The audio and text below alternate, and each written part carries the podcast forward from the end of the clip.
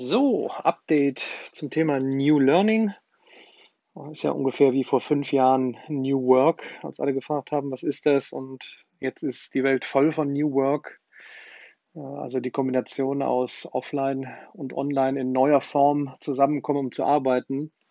Und da wird es ziemlich schnell, denke ich, in den nächsten Jahren auch beim, beim Lernen hinkommen, neue Formen, optimierte Formen, äh, um online und offline zusammenzukommen, um alleine oder gemeinsam zu lernen. Das Ganze verpackt mit sehr guten äh, Tools, die positiverweise tracken, wann, wo, wie, mit wem am besten gelernt wird.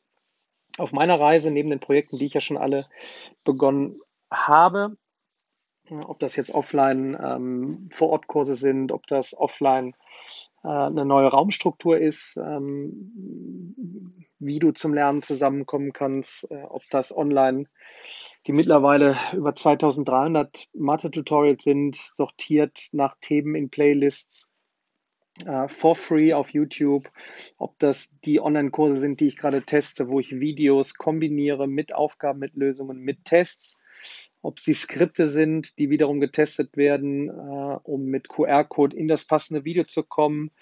Äh, Im nächsten Schritt eigentlich mit OCR-Technologie, dass man keinen QR-Code mehr braucht, sondern direkt ähm, äh, mit Bildtechnologie man zum passenden Video kommt. Ähm, das Neueste ist ja die Frage-Antwort-Community. Stelle eine Frage, bekomme die Antwort, aber nicht von einer KI. Denn vor der KI steht immer noch viel Traffic und viel Analyse. Äh, also kriegt man die Antwort von einem echten Menschen, von einem Experten, weil relativ schnell in der Community nicht nur Fragensteller reingekommen sind, sondern auch Leute, die helfen wollen, ob das Studenten sind älteren Semesters, ob das auch ein Schüler ist, der wiederum anderen helfen kann.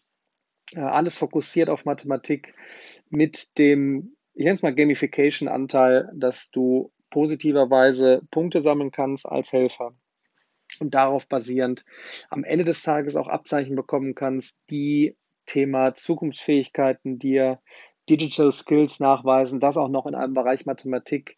Da steckt also viel dahinter. Es öffnet in verschiedenste Richtungen äh, Möglichkeiten, wo das Ganze hinführen kann.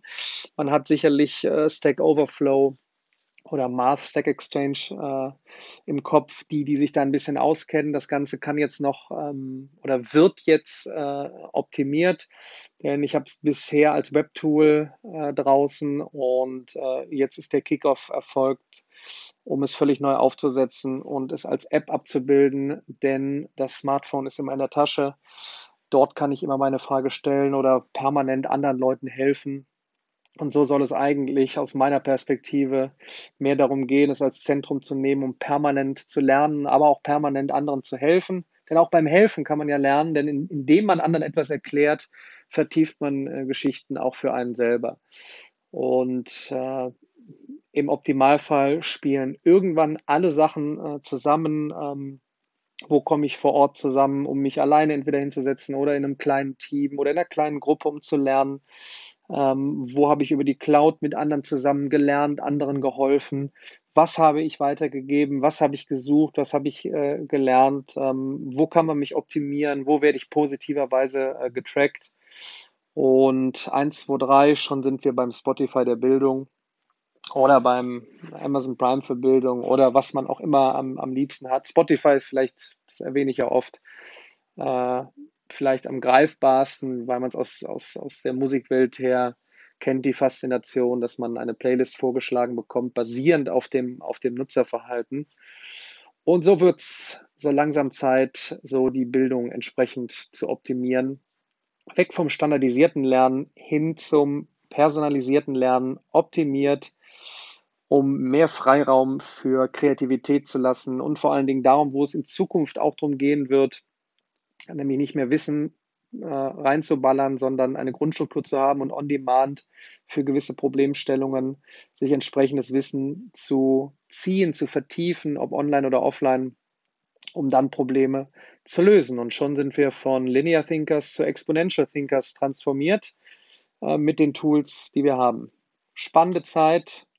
Weiter geht's. Bis demnächst.